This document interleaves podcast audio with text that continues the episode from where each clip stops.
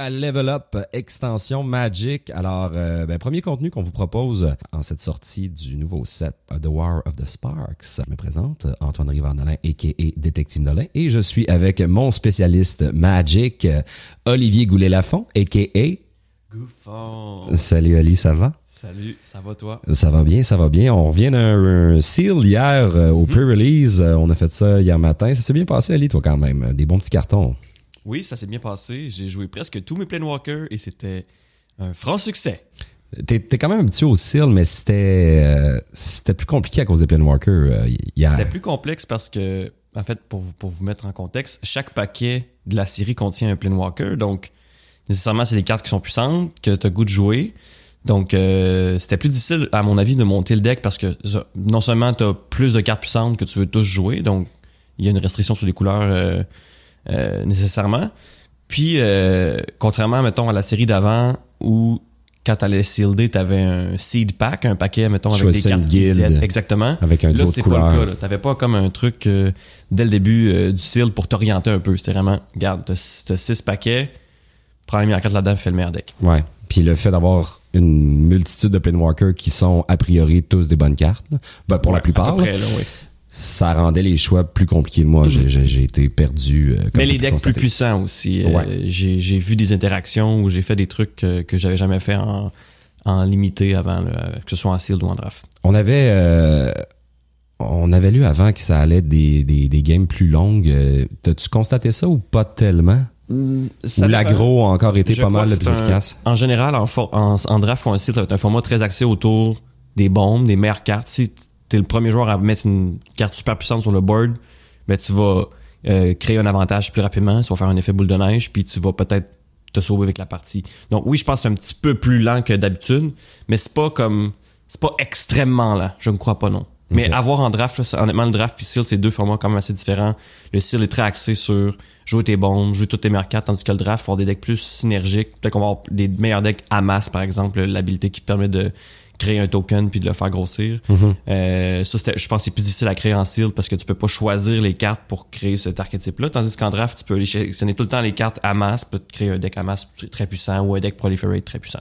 On vous parle de draft parce que évidemment là, on parle de World of Spark qui est sorti ce week-end en pré-release, mais on, on va se concentrer aujourd'hui en fait pour vous donner euh, des règles d'or euh, du draft. Des petits trucs, astuces. Des, euh, euh, voilà, euh, toujours dans le domaine de l'opinion. hein, Oui, oui. Je ne suis pas un pro player et je ne me targue pas d'en être un, mais ça fait quand même longtemps que je joue à Magic. Euh, le draft, ça a toujours été mon format favori, puis le format où j'ai le plus excellé. Donc, euh, sans dire que je suis pro, euh, je pense que j'ai quand même quelques euh, connaissances pour vous, vous aider à drafter, que ce soit sur Magic Arena ou, ou en vrai carton. Alors, ben, c'est sur quoi on va se concentrer? Ben, on va se lancer tout de suite, en fait. Donc, euh, on va vous présenter, en fait, des règles d'or qui sont importantes pour Ouais. le draft à connaître, euh, à mettre en pratique pour connaître du succès. Le draft, on se le rappelle, c'est des joueurs sont rassemblés autour d'une table, ont chacun des boosters en main, ouvrent le booster, 15 cartes en main, en sélectionne une et passe le paquet au suivant qui contient maintenant 14 cartes et ainsi de suite. Donc, euh, c'est de faire des choix euh, en fonction de- du paquet que tu reçois dans ta main pour éventuellement bâtir un pool de cartes qui te permettent de bâtir ton deck avec Ouais. lequel tu vas jouer. Un deck de 40 cartes, donc 17 lanes, 23 cartes à peu près. Donc, sur une possibilité de 45 cartes, tu dois en sélectionner au moins 23 qui vont faire ton deck et être les meilleurs pour ton deck. Un, un draft est euh, trois boosters contrairement à un seal Ouais. qui est 6. Exactement. OK. Mais le, la grosseur du deck est la même dans les deux. Parfait. Ben, on va se lancer. Alors, euh, je t'écoute, Oli. Expose-nous tes règles d'or. Détective Nolin, règle numéro un, connaître un peu la série. Ouais. C'est super important. Euh, c'est vraiment tough de quelqu'un. Si tu t'en vas faire un draft et t'as aucune idée ce qu'il y a dans cette série-là, euh, tu connais pas les cartes, tu connais pas les couleurs, tu sais pas c'est quoi les bonnes cartes, de te lancer euh, les yeux fermés dans je, je vais faire un draft. Tu peux, là, si t'es expérimenté en, draft, ça se fait. Sauter dans une série puis essayer de, défricher euh, sans trop savoir c'est quoi. Mais si vous êtes un peu plus débutant, puis que vous voulez avoir du succès dans un draft d'une série que vous ne connaissez pas, ben il faut aller voir les cartes. Quand dis aller voir les cartes, bon, ben c'est savoir un peu c'est quoi les cartes et lire avant, ça va être plus facile pour le flow du draft que de devoir tout le temps tout relire les cartes. Déjà si vous en connaissez quelques-unes, ça va aller plus rapidement. Est-ce que tu te... Est-ce que c'est l'ensemble où, mettons, mythique, rare et uncommon sont les plus importantes, puis tu peux un peu laisser de côté les, euh, les, euh, les common? Euh, tout au contraire, je dirais. Ah c'est ouais, encore plus important de connaître les, les uncommunes bonnes et les com- communes parce que c'est sûr que tu vas voir le plus. Ouais, Donc, j'avoue. euh, tu sais, mais c'est bien correct de savoir que telle mythique est super puissante. Mais les Mais chances que c'est- tu l'aies sont plutôt faibles. C'est ça, puis c'est évident. Là. Tu sais, Si une mythique est vraiment forte, ben t'apprends puis tu, tu, tu, tu passes le paquet à l'autre. Tandis que après ça, c'est de faire la, la, la, la différence entre une, deux bonnes communes. Tu sais, que c'est pas des cartes qui, qui vont gagner la game sur le champ, mais tu sais, une super bonne carte commune noire qui. On entend mon chat en arrière-plan, c'est Oui, excellent. euh, inquiétez-vous pas, on a un chat qu'il vient de flotter d'ailleurs. Euh, C'est ça. Donc, euh, les, les, communes, euh, je pense que c'est- vraiment là que ça va faire la différence parce que tu vas les voir beaucoup puis tu vas faire beaucoup de décisions. Donc, j'ai trois petits sous-points dans, dans, ce, dans ce truc-là. Donc, premièrement, ça, connaître les cartes en général. Euh, connaître c'est quoi les archétypes. Dans chaque série, il y a toujours des, des, archétypes qui sont poussés. Donc, la, la série a été, a été imaginée pour que certains decks puissent prendre, puissent prendre vie. Donc, par exemple, dans War of the Spark, il y a clairement un archétype autour du Proliferate, donc des couleurs ou que le Proliferate, qui est une habilité qui te permet de rajouter des counters sur Des choses qui en ont déjà, dont les Planewalkers. dont les Planewalkers. Donc, de bâtir un deck autour des Proliferate, ben, ça peut être une bonne idée. Donc, de savoir déjà ça en- en- avant de sauter dans le draft. Puis généralement, les, euh, les archétypes euh, sont. Il y a des couleurs qui le représentent plus que d'autres, comme Proliferate est davantage dans le vert et le blanc, si je ne Vert, blanc, bleu, à peu Ouais. près. Oui, en général, honnêtement, la War of the Spark, c'est particulier. La série est, est un peu plus, euh, je veux pas dire chaotique, mais tu peux, toutes les toutes les combinaisons de couleurs sont sont possibles. Tandis que mettons dans la série d'avant, euh, Euh, sur Ravnica, là, je, Ravnica, Ravnica Legends, euh, il y avait cinq guildes qui étaient poussées. Donc, cinq paires de couleurs qui étaient vraiment encouragées à drafter parce que c'est là que tu allais avoir les decks les plus forts. Tandis que là, toutes les combinaisons de couleurs sont possibles. Ouais.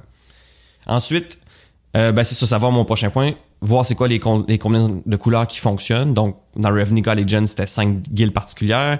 Si on retourne à Ixalan, c'était très particulier. T'avais les pirates dans trois couleurs, les dinosaures dans trois couleurs, les vampires dans deux couleurs, puis les merfolk dans deux autres couleurs. Donc, c'est très encouragé de, C'était comme quatre tribus, puis t'étais mieux d'en choisir une des quatre. Exact. C'était possible autour. de bâtir un deck bleu-blanc, mettons, qui n'était Ouais. pas du tout dans ces tribus-là. Il y avait un archétype possible pour ça, mais les archétypes les plus faciles à drafter, les plus euh, puissants, c'était ceux qui étaient poussés par, euh, par Magic, si on veut. Fait que dans le fond, c'est de faire le tri puis de, de, de déterminer un peu d'avance avant ton draft Ouais. quels sont les archétypes de couleurs que je dois viser? Yes. Quelles sont les combinaisons qui doivent Possible. être euh, ben qui sont les, les, les meilleures en fait. Ouais. Euh, Ben, Sinon tu te compliques la vie. Ouais, si tu sais, mettons, dans la dernière série euh, de, de Ravnica Al- Allegiance, euh, il y avait pas la, la guilde Selesnia qui est vert, vert blanc, mettons. Ouais. Mais si tu poussais un deck vert blanc, t'aurais, t'aurais eu aucune carte deux couleurs parce qu'il y avait pas de carte Selesnia deux couleurs. Pas de synergie entre vert et blanc nécessairement très puissante. Donc, tu sais, ça donne un deck vraiment moins fort que quelqu'un que, que drafté. Peut-être un deck avec des cartes overall moins fortes que le tien, mais Ouais. qui fonctionnent tous bien ensemble. Donc, il va, il va te rouler dessus comme un, comme un train. On préfère une synergie qu'une qu'un amas de cartes puissantes qui ont pas qui ont pas nécessairement de synergie? Ça dépend de la puissance des cartes. Pour en venir aux bombes donc. D'où mon prochain point. C'est quoi les bombes? C'est quoi genre.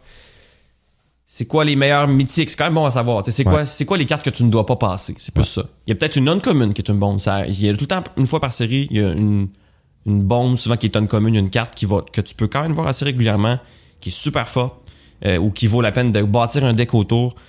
Euh, je pense à la dernière série, je, fais beaucoup de références à la dernière série parce que j'ai pas encore drafté War of the Spark, mais c'est peut-être plus facile d'illustrer des exemples. Euh, il y avait un deck de Gate, par exemple, dans la dernière série, où tu pouvais jouer à peu près toutes les couleurs. Il y avait des cartes comme euh, le Gate Colossus. Gate Colossus. Mettons, ça, c'est une carte qui était bonne à prendre tôt parce qu'elle est super forte. Puis après ça, tu peux drafter plein de, de, de gates pour venir supporter cette, cet archétype-là. Puis il y avait d'autres cartes aussi qui fonctionnent avec ça. Donc, c'est une genre de bombe uncommune, mettons. Des bombes, t'entends par là des généralement des créatures ou des mass removal. Ça peut être euh, n'importe quoi. Une carte qui va. Une, une, une bombe à Magic en général, en draft, c'est une carte qui va être bonne si t'es en retard dans la game, si t'es en avance dans la game. En fait, peu importe le, le, le- the state of the game, le- Ouais. peu importe où t'es dans la partie, ça va t'aider à gagner plus ou à ne pas perdre. OK. À peu près. Ça, c'est l'idéal. Il y en a des, il y en a qui font pas tout ça, il y en a qui vont te, te- te permettre de revenir de l'arrière et compagnie, mais la carte parfaite, je- à mes yeux, elle fait ça. Puis en général, te- tu, tu trouves qu'il y a une dizaine de bombes par Oh, set? honnêtement, ça dépend. Ça dépend vraiment des séries. Ouais, je sais Comme pas. je- War of Spark, il y en a plusieurs. Il y a plusieurs. ca- la- le, le, le, le, power de la série, le- le- la puissance de la série est définitivement plus élevée qu'à l'habitude. Ouais. Donc oui, il y a plus de cartes. C'est un format, je pense, qui est qui va être euh, euh, prédestiné à ce que les gens jouent des cartes puissantes. Mais je peux pas dire de chiffres, c'est trop. euh, C'est trop random. Alright. Règle 1, c'était ça. Connaître Fait dans le fond, une fois qu'on a fait le ménage, maintenant, après ça, euh, tu conseilles de rester ouvert. Rester ouvert. Là, fait que de, là, ne on- pas se, de ne pas se fixer aux nos, cou- nos couleurs habituelles. de ne pas de pas faire de un- je vais utiliser un terme anglais de tunnel vision. Donc euh, par exemple tu es, dans un draft. Ouais. euh, tu choisis une première carte verte. Et là deuxième paquet. Il y a pas vraiment de bonne carte verte mais t'en prends une moins bonne mais t'apprends pareil. Troisième paquet. Ah il y a vraiment pas beaucoup de cartes. Tu tu peux dire même si ton premier pick c'est une carte verte super forte Ouais. si t'en vois pas du vert après ça veut peut-être dire que les deux personnes à ta droite qui te passent tes paquets ben ils jouent vert. Donc, t'en auras pas de verre au premier paquet, puis t'en auras pas au troisième paquet. Parce qu'au deuxième paquet, on change de bord. Ouais, c'est ça. Fait que reste ouvert. Il y a une règle qui, qui, qui est souvent dite, c'est au moins dans le premier paquet, de toujours prendre la carte la plus puissante, peu importe la couleur. Fait que Pour si, qu'après ça, tu as une base de cartes. Là, mettons te- dans tes cinq premiers pics que t'as pris euh, cinq cartes, peut-être de toutes quatre couleurs différentes, Ouais. mais il y en a deux là-dedans qui sont très puissantes et de la même couleur ou qui vont bien ensemble, mais là, t'as déjà plus une direction. Fait que, tu sais, dans les premiers paquets, tu- vous pouvez rester ouvert, jusque même au deuxième paquet, peut-être que la rare que vous allez ouvrir euh, va vous faire changer complètement de direction. C'est plus, c'est plus rare, mais au moins, là, le début du premier paquet jusqu'à la moitié du premier paquet, de rester ouvert, prendre tout le temps la meilleure carte. Comme ça, vous allez vraiment avoir un, un pot de bonnes cartes, puis ensuite, avec dans ce pot de bonnes cartes-là, de prendre peut-être les 4-5 meilleures et là de commencer à bâtir un deck autour de cet archétype-là ou de ces couleurs-là. OK. Euh, rester ouvert, ça veut dire aussi que c'est plus risqué comme premier pick de prendre une carte deux couleurs parce que là tu te contrains encore plus. Je m'explique. Ah ouais? Ben oui. Si tu premier pick tu as le choix entre une excellente carte verte Ouais. ou une bombe torrentielle deux couleurs, genre euh, bleu rouge, ben il y a une décision à prendre ici. Est-ce que en parce que en prenant la carte bleu rouge, tu te confies vraiment à jouer Bleu-rouge, ouais. Alors que le, le- une seule verte, une carte avec un vert, tu peux avoir un deck bleu-rouge dans lequel tu vas splasher du vert. ou un deck vert bleu ou un deck vert noir. Tu sais, as vraiment plus de possibilités. Donc là, c'est de faire le. Il n'y a pas de règle d'or ici. Là, c'est vraiment c'est selon le paquet. C'est de se demander est-ce que ça vaut la peine que je me que je reste un peu moins ouvert puis que je prenne cette très bonne carte là deux couleurs ou que je reste plus ouvert puis que je prenne la verte? Je dirais qu'en général, c'est mieux de rester ouvert. Euh, quitte à passer une carte très puissante. Il y a des exceptions parce qu'il y a des cartes qui sont vraiment, vraiment très fortes, mais gardez ça en tête. Ou prendre la carte deux couleurs, puis garder en tête que ton deck doit être assez flexible pour jouer trois couleurs ou d'aller splasher une de ces couleurs-là. Bref, à garder en tête. OK. Deuxième truc, euh, qu'est-ce qui est bon pour rester ouvert? Ben, c'est de drafter des cartes qui sont colorless, qui n'ont pas de couleur. Parce qu'ils peuvent être joués Donc, dans sont tous pas les decks. restrictives euh, de tes couleurs. Exactement. Ouais. C'est aussi simple que ça. Un premier, les- un premier pick d'une carte colorless, c'est parfait.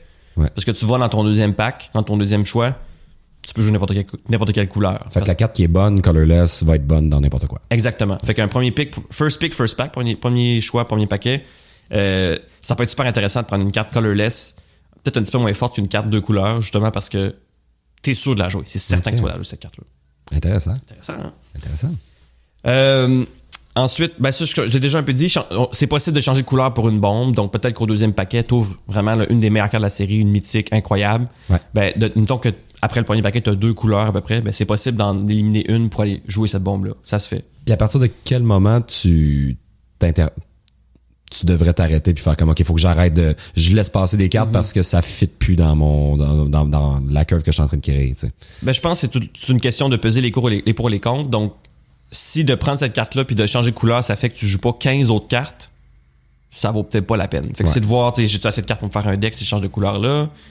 Euh, est-ce que je peux la, est-ce que je pourrais la splasher, cette? Est-ce que je- cette carte-là à la place, est-ce que je pourrais la jouer dans mon deck puis faire un trois couleurs, mettons? Est-ce que c'est possible? Euh, fait que c'est, c'est- c'est- c'est pour ça que, euh, disclaimer pour, pour tout le- la, la chronique, le draft, c'est beaucoup une question de circonstances, de qu'est-ce qu'il y a dans mon paquet à ce moment-là, qu'est-ce que j'ai dans mon pool. Donc, ces règles-là sont tous Sujet à ouais, c'est ça. exact. Fait que Chaque draft a son propre contexte dépendamment de ce que tu exactement. Moi, ce que je vous donne, c'est des pistes pour vous aider, mais il n'y a pas de règles là-dedans qui ne peuvent, qui ne peuvent pas être brisées. Euh, fait que oui, changer de couleur pour une bombe, euh, ça se peut, si ça vaut vraiment la peine. Donc, c'est de peser les pour et les contre puis voir si c'est. C'est-tu worth? C'est-tu worth? Et là, advenant le cas où on prend une bombe qui est pas dans les couleurs qu'on a, qu'est-ce qu'on fait? On a Ben, besoin de. de splasher, de fixing, hein, comme on dit euh, Ouais. dans le jargon, donc de, de, de cartes qui vont te permettre d'aller jouer une troisième couleur ou de, de, de jouer plusieurs couleurs. Euh, souvent, le vert est une des couleurs les ou qui a le plus de cartes euh, qui t'aident à avoir une, une- du bon mana, des bonnes, des bonnes laines et compagnie. Ben, comme dans le, le- le War of the Spark, moi, j'ai, il y avait Paradise, Paradise Druid qui Exact. était un bon exemple hier de pouvoir splasher une couleur en Exact. ayant du vert. 2-1 qui coûte, qui coûte 2, quand, lorsqu'elle est on tap, puis lorsque tu la tapes, tu donnes un mana de la couleur que tu veux. le Centaur Nurturer, si je me Ouais. trompe pas. Quelques un- cartes comme ça qui te permettent d'avoir de la couleur de mana que tu veux. Donc, de prendre ces cartes-là, mettons, tôt dans un draft, ben, ça peut être bon parce que là, tu t'ouvres la possibilité de, peu importe la carte que tu ouvres au paquet 2 ou 3, euh, tu vas être capable de la jouer parce que tu vas avoir du bon fixing. Le fixing.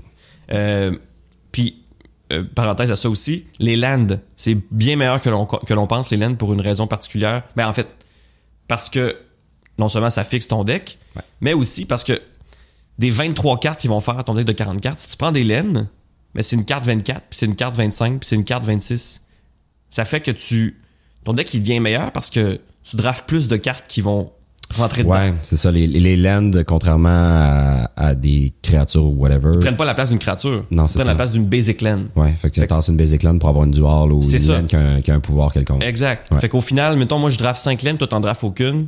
Mais moi, je vais avoir 28 cartes dans mon deck qui, qui vont être euh, tirées de mon draft. Toi, tu vas en avoir 23. Fait que mine de rien, c'est 5 cartes de plus qui vont, ben, ils vont pas changer la game, mais ils vont m'aider un peu plus à faire avancer mon plan puis à, à, à gagner Fait qu'en ayant, mettons, en, en recevant un paquet de 10 cartes, c'est une, euh, une dual land, euh, base- euh, une dual land euh, common qui clairement est pas dans les meilleures cartes présentes, tu vas peut-être aller vers la dual parce Ouais. que c'est elle qui va te venir en aide plus que n'importe quelle autre Oui, carte qui est là Peut-être que ça va être un first pick aussi. C'est pas fou là, de first picker une laine. euh, euh, ça dépend du paquet, là, mais s'il y a un paquet n'y a, pas- il y a pas rien pour toi vraiment, pas de carte super bonne, une, une commune mollo, ben prends la laine. Ça va être bien meilleur que bien les cartes dans Ok. ton deck. C'est super important. Puis, euh, dernière petite notion par rapport à rester ouvert. et là, j'utilise encore une, un terme en anglais parce que mot t'as dit ce jeu-là, il est tout écrit en anglais. Ben oui, euh, mais tout le monde joue avec ça en anglais. C'est ça qui se passe. Le wheel. Donc, qu'est-ce que c'est wheeler? C'est, j'arrive dans ce paquet. Il y a trois cartes noires et je joue noir. Mhm. Et là, je ne sais pas laquelle prendre. Le wheel, c'est espérer que cette carte-là revienne après euh, 8 pics. Parce que les, les paquets font le tour de la table, mais tu les vois tous deux fois. Ok, c'est d'anticiper que le, le, le, le carton va te revenir. Exactement. Ouais. C'est plus facile de faire du wheel rendu au troisième paquet parce que tu as plus d'indices sur c'est quoi tes voisins, qu'est-ce qu'ils jouent. Parce que les cartes, les couleurs reviennent. Exactement. Fait que mettons que quand je reçois les paquets à partir de la droite, je reçois jamais de rouge, ben il y a des bonnes chances que mon voisin de droite ou l'autre à côté de lui joue rouge. Donc là, moi, je peux dire, OK, j'ai ce paquet-là, j'ai trois cartes noires.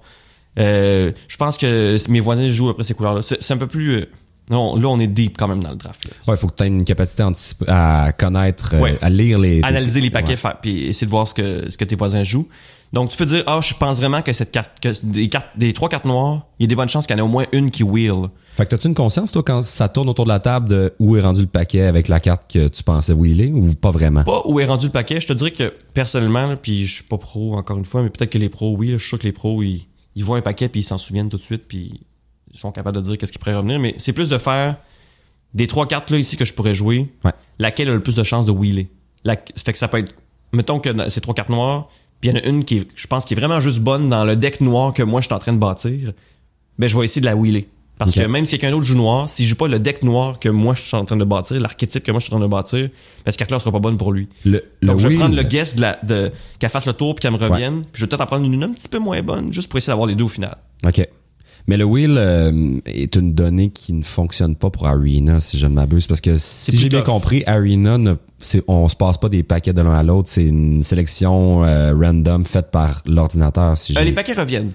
Les paquets reviennent? Oui, c'est comme si c'est, c'est, mais c'est des bots, là, c'est des. C'est ça, mais on, on, on, draft avec un ordinateur qui... Oui. OK, je savais Mais je pas y dirais avait... que mm, je, je vais désaccord avec, en désaccord avec toi. OK. Ce qui est arrivé avec euh, Arena, c'est que c'est des bots. Ouais. Donc les bots sont programmés à réagir d'une certaine manière. Et mine de rien, euh, à force de drafter, tu peux voir ce que les bots trouvent bon comme carte. OK, il y a une manière de, de lire les bots. Un, un peu. Ah ouais? Si le bot il est programmé pour tout le temps essayer de builder ce deck-là, c'est pas, c'est pas comme règle d'or tout le temps la même chose, mais tu peux le voir un peu à, à force de drafter une série. Hey, cette carte-là, elle, elle wheel tout le temps. Elle revient tout le temps. Parce Ouais. que le bot, il la, il il l'estime pas assez. Donc, à force de faire des drafts sur Arena, Ouais, j'ai lu des articles sur internet qui disaient hey présentement il y a il y a, Prenez pas ce carton il y a un au début. format mettons qui est facile à drafter puis qui gagne beaucoup ben poussez ce format là, parce que les bots ils le draftent pas puis c'est bon ça fait un bon deck c'est vraiment particulier avec Arena ce truc là OK, fait que c'est vraiment une autre science euh, Oui, autour oui, du draft d'Arena. Personnellement, je préfère drafter en vrai. T'as un peu plus, un peu plus le feeling justement de euh, qu'est-ce que tes voisins jouent, euh, de euh, pas passer telle carte, prendre telle carte, etc. OK. Voilà pour le rester ouvert et tous ces sous-points. Ensuite, euh, il est important d'avoir un plan. Oui. Comment ton deck va gagner. C'est con comme question, mais Une win con. une- une- c'est quoi c'est comment tu gagnes la partie? Pas, dans- pas nécessairement d'avoir une carte qui est une win con mais tu sais est-ce que tu es un deck aggro? Est-ce que ton deck c'est, le but c'est de mettre des créatures en jeu d'attaquer puis de gagner? Si tu as un deck tempo mettre une créature en jeu la protéger attaquer puis gagner avec ça si tu as un deck contrôle ou tu veux aller late game tu veux aller tard dans la partie pour pouvoir jouer des grosses des grosses euh, cartes euh, Puis vider la main de ton adversaire avec des counter spells Exact. qui finalement, il n'y a plus rien sur le board, plus de carte en main, puis toi, tu joues maintenant. tout de quoi seul. qui exact ou un deck plus mid-range avec un peu de tout un deck t'as-tu un combo dans ton deck? Est-ce que t'as réussi à drafter une- deux cartes qui ensemble ils font que tu gagnes la game automatiquement ou whatever? Euh, donc c'est de voir c'est quoi ton plan c'est quoi les cartes qui vont t'aider à y arriver puis euh, ça tu, tu te poses cette question là durant ton draft puis aussi durant le deck building puis essayer de respecter ton plan une fois que tu joues la partie évidemment Et faut identifier après ça une bonne curve. une bonne curve. Donc, faut que, faut pas que t'aies, mettons, juste des cartes qui coûtent 7 puis euh, deux cartes qui coûtent 2. Ton deck, il sortira pas. Il faut que t'aies des cartes. Est-ce que t'en recommandes, t'en recommandes pas les, les cartes, des cartes qui coûtent très cher? Est-ce que c'est à éviter la plupart du temps ou on s'attaque mais on en met une ou deux par deck, gros max? Ça dépend de ton plan.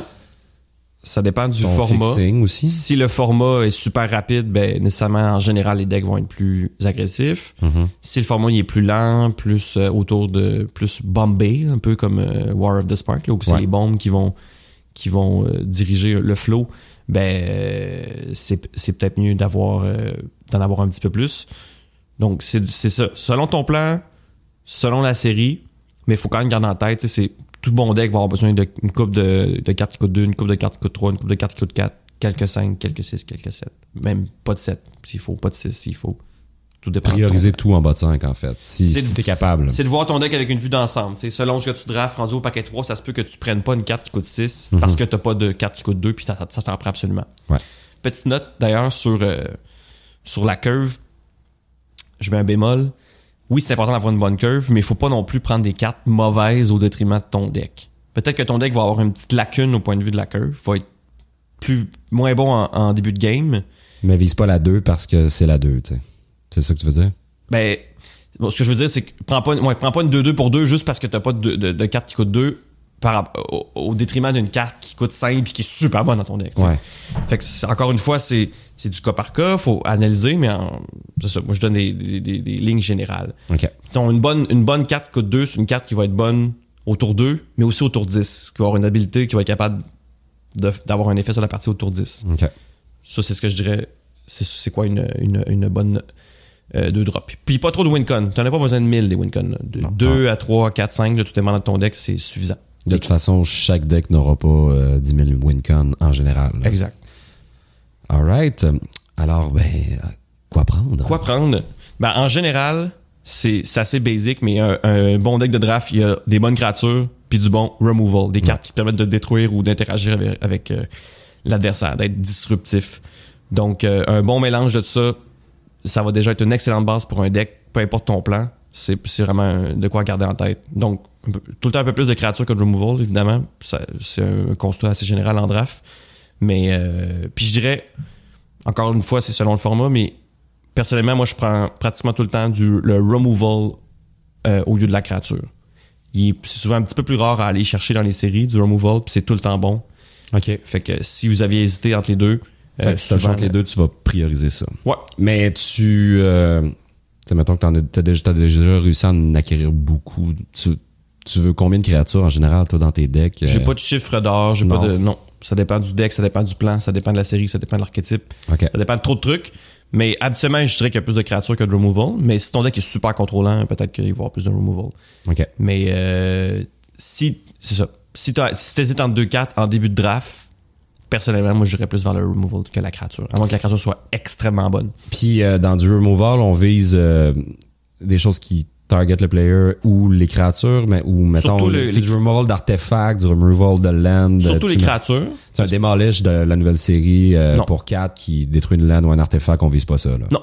Pas vraiment. Ça, ça va être une carte Trop euh, restrictif. trop, trop, euh, c'est trop précis. Moi, je parle de péter des créatures surtout. C'est la, la, la majeure truc. Wipe the board. Destroy Oui, all the board, si capable d'en avoir, mais power of three or less. Ouais. C'est rare. C'est des, souvent, ça va être des rares, ces cartes-là. Ouais. Fait que, euh, ouais, des, dans les- pas mal toutes les couleurs vont avoir une- dans, en comme commune une carte de removal, une pièce de removal, souvent dans les séries. Puis, euh, c'est ces cartes-là que je pense qu'il faut prioriser. Souvent, c'est des communes, puis peut-être que tu vas les prendre au-dessus d'une rare. C'est bien correct. OK. Et une fois qu'on a bâti son deck, Faut pas oublier le sideboard. Le sideboard, c'est pas un, un- ça vient pas dans tous les formats. Si vous faites du rank sur Arena, il n'y a pas de sideboard, donc c'est pas des 2 de 3. Mais si vous allez jouer en magasin, ça va souvent être des 2 de 3. Donc, toi et ton adversaire, vous allez jouer deux parties. Puis après la première partie, vous avez le droit de prendre euh, n'importe quelle carte que vous avez draftée que vous, que vous ne jouiez, jouiez pas et vous pouvez les intégrer à, votre deck. Fait que peut-être que, quand vous allez drafter, il y a des cartes très, avec des, des habiletés très précises qui vont être meilleures que vous le pensez. Par exemple, euh, une carte qui brise un artefact, ben, je vais pas la jouer dans mon deck dès la première partie. Mais si après la première partie, je vois que mon adversaire il a 7 artefacts dans son deck, Ouais. ben, je vais la rentrer dans mon sideboard. Ouais. Fait que souvent, ces cartes de sideboard-là, c'est bon de les prendre un peu plus tôt qu'on pense dans, dans le draft parce que quand ils vont être bonnes, ils vont être très bonnes. OK. Fait que c'est ça à garder en tête. Je pense Là, que il y, en a, il y en a pas dans le- les decks actuels, mais mettons des, des habiletés comme euh, Forest Walk peut devenir intéressant si tu joues contre un deck vert. genre, Genre. des trucs pour briser les Planewalkers. Peut-être que je vais pas la jouer à la Si- première partie. Mais je me rends compte qu'il y en a plein, fait que je, Je vais la mettre dans la mon jouer deck. Un truc pour péter un enchantement. C'est plus, surtout, surtout du removal, encore une fois, ou des créatures qui ont des habiletés particulières contre d'autres couleurs. Du reach si le gars joue plein de flying. Exactement. Mais si c'est une créature correcte puis que le gars a pas de flying dans son deck, elle est moins pertinente qu'une autre carte qui est plus forte peut-être. Ouais, exact. Alors que s'il y a du reach puis que le gars joue des flying, on va peut-être avoir besoin justement de cette carte-là Ouais. qui va nous permettre de tuer ses flying. C'est ça. Alright, puis une fois qu'on a bâti ça, comme on s'arrange en jouant?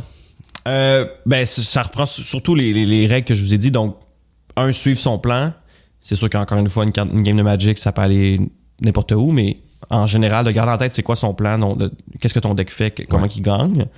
Euh, ensuite, prendre conscience du deck de l'adversaire. C'est quoi les cartes qu'il joue, c'est quoi a dans son deck? Parce que dans un 2-3, par exemple, après la première partie, tu vas vouloir faire du sideboard. Si le deck est super agressif, ben, peut-être que tu peux rentrer ton poche wall 0-4 coûte 1. C'est pas une très bonne carte, mais contre le deck qui a, qui a 10 euh, créatures qui coûtent 2, ben, il va faire de la job. Fait que c'est de voir, essayer de se rappeler les cartes qu'il jouait, c'est quoi son, c'est quoi le plan de ton adversaire, puis comment tu peux le contrer avec ton, ton sideboard.